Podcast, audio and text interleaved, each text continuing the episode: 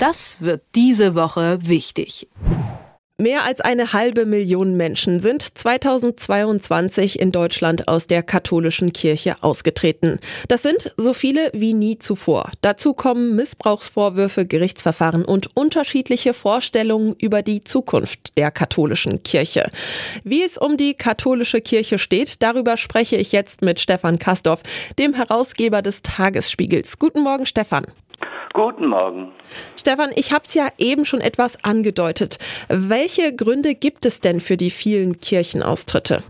Naja, es gibt natürlich den Mangel an Reformen, dann gibt es das äh, völlig überholte Bild von der Welt, das die Kirche ausstrahlt durch ihre ja, verfehlte Sexualmoral, also die katholische Kirche mit ihrem Zölibat, dass die Männer, Männer sind es ja, also enthaltsam leben müssen bis an ihr Lebensende.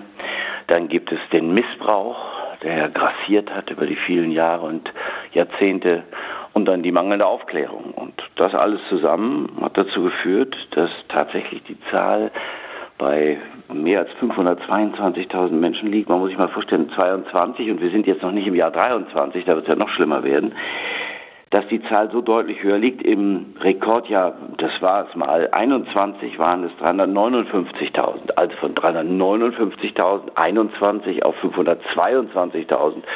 Im Jahr 22 und 23 ist noch nicht zu Ende. Da werden wir noch was erleben. Denn die Menschen sind es satt, dass die Reformen nicht kommen.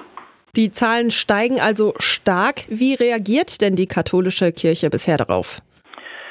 Naja, es gibt diesen synodalen Weg, das ist ein deutscher Reformweg, der sagt, wir müssen mehr Menschen, mehr Laien, mehr Frauen, alle mehr beteiligen, um die tatsächliche Kirche, die Verfasstheit der Kirche zu verändern und die tatsächliche Kirche zu schaffen. Also das ist ja eine für die mühseligen und beladenen, für diejenigen, die Kontemplation, also Vertiefung suchen, die sich vertiefen wollen in Spirituelles und die anderen helfen möchten. Caritas, Deus Caritas Est, sagte mal der frühere Papst, das war Benedikt der 16. Deus Caritas est, Gott ist Liebe und es gibt ja die Caritas. Also hilft denjenigen, die der Hilfe bedürfen.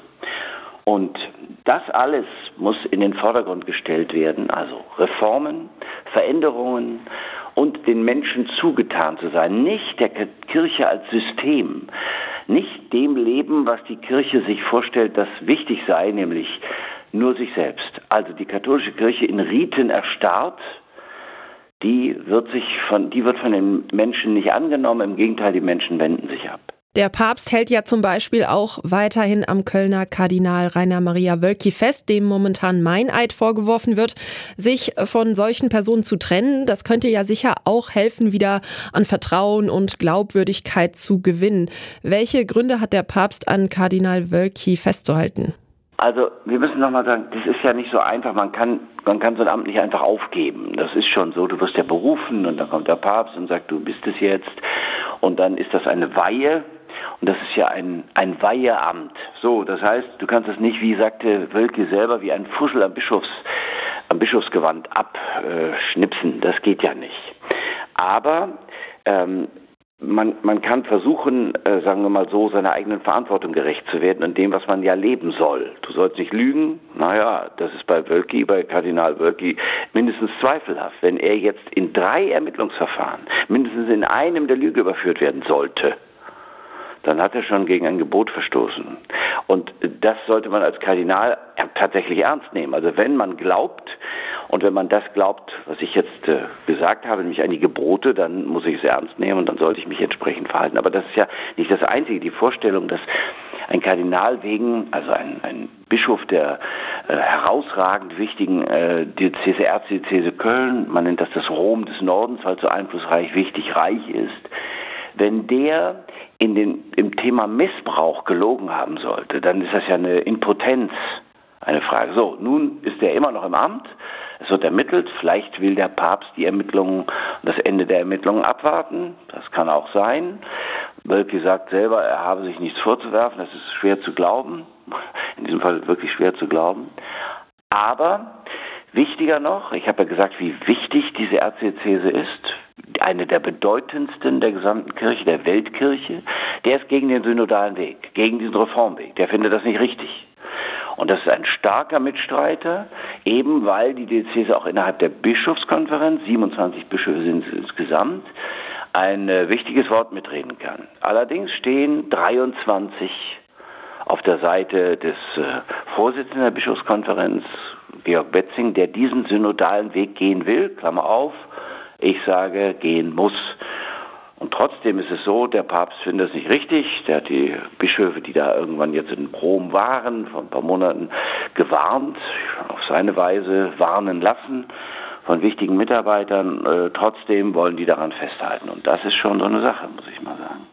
Du hast ihn ja schon angesprochen, der Vorsitzende der Deutschen Bischofskonferenz Georg Betzing, der hat ja Papst Franziskus kritisiert, weil Kardinal Wölki noch immer im Amt ist. Wie viel Bedeutung und Einfluss haben seine Worte? Oh ja, er ist immerhin der Vorsitzende einer wirklich wichtigen Bischofskonferenz in der Welt. Und seine Worte werden nicht ungehört verhallen in den Verliesen, hätte ich fast gesagt, in den Hallen des Vatikan. Aber, aber, aber, aber, der Papst ist frei.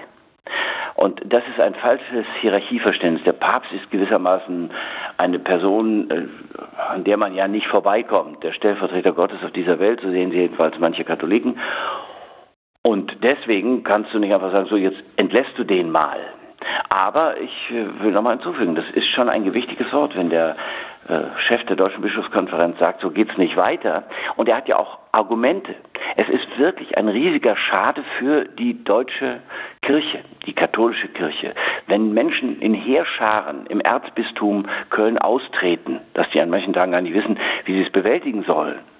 Wenn aber auch die gesamte Kirche in Deutschland wegen des Themas Missbrauch der Behandlung, wegen des Verhaltens Einzelner und darunter eben Wölki äh, Schaden leidet, dann kann ich nur sagen, muss der Papst reagieren. Das wird er nicht an sich vorbeigehen lassen. Wenn die Kirche, sagen wir mal, entvölkert wird, dann kann ihn das nicht unberührt lassen. Werfen wir zum Abschluss noch einen Blick nach vorn. Welche zukünftigen Veränderungen sind denn bei der katholischen Kirche zu erwarten? Also erstmal gibt es ja Transparenz, dann wird es Entschädigungen geben. Das ist auch eine, das ist auch eine tatsächliche Veränderung, eine große in Köln. Ausgerechnet in Köln ist einer mit 300.000, ein Betroffener mit 300.000 Euro entschädigt worden. Das zeigt, um was es da geht. Das ist das eine. Das zweite ist, es muss Sicherungen geben und wird sie Sicherung, wird Sicherungen geben, äh, was den Umgang mit Jugendlichen oder den ihnen Anvertrauten angeht in Unterrichten oder in, äh, in der Kirche auch, im Dienst für die Kirche dann wird es hoffentlich bald, hoffentlich bald eine Veränderung der Sexualmoral geben. Also, in, also ich, ich kann das wirklich gar nicht ableiten aus der Bibel und äh, ich habe mich mal rein vertieft, dass, dass ein äh, Bischof, ein, ein Geistlicher, ein Katholik, ein Priester äh, praktisch enthaltsam nur sich selbst leben darf und nur Gott leben darf. Das finde ich so na gut, wird es Leute geben, die widersprechen, aber finde ich so in der Bibel nicht wieder. Das heißt, diese Sexualmoral ist ein, ein wie ich finde, ein, eine schwere Last für diese katholische Kirche, die muss man loswerden. Und dann wünschte ich mir die Beteiligung von Frauen. Denn Frauen sind ja nun tatsächlich unter den Gläubigen enorm viel vertreten. Und warum sollen Frauen keine Weiheämter haben können? Frauen dürften, finde ich, auch Päpstin sein. Wenn die katholische Kirche sich den Zeichen der Zeit, so steht es in der Bibel, Matthäus, den Zeichen der Zeit nicht verschließt und sich öffnet, auch für den Dienst von Laien, für den stärkeren Dienst von Laien im Sinne der Kirche, sogar in angenäherten Weiheämtern, ja, dann kann es sein, dass sie tatsächlich tatsächlich auch äh, überlebt. Denn andernfalls wenn du dir die Zahlen anguckst, das kann ganz schnell gehen. 500.000, 600.000, ständig neue Austritte. Im Moment sind es noch Millionen, aber nachher werden es immer weniger und die Frage nach der Berechtigung von, sagen wir mal, Kirchensteuer und anderem, die wird sich dann stellen. Jetzt stellen wir uns mal vor, die Kirchensteuer fällt weg. Ja, also das ist ein, ein Circulus viciosus, ein Teufelskreis. Das sagt Stefan Kastorf, Herausgeber des Tagesspiegels. Wir haben über die Krise der katholischen Kirche gesprochen. Danke, Stefan. Gerne. Das wird diese Woche wichtig.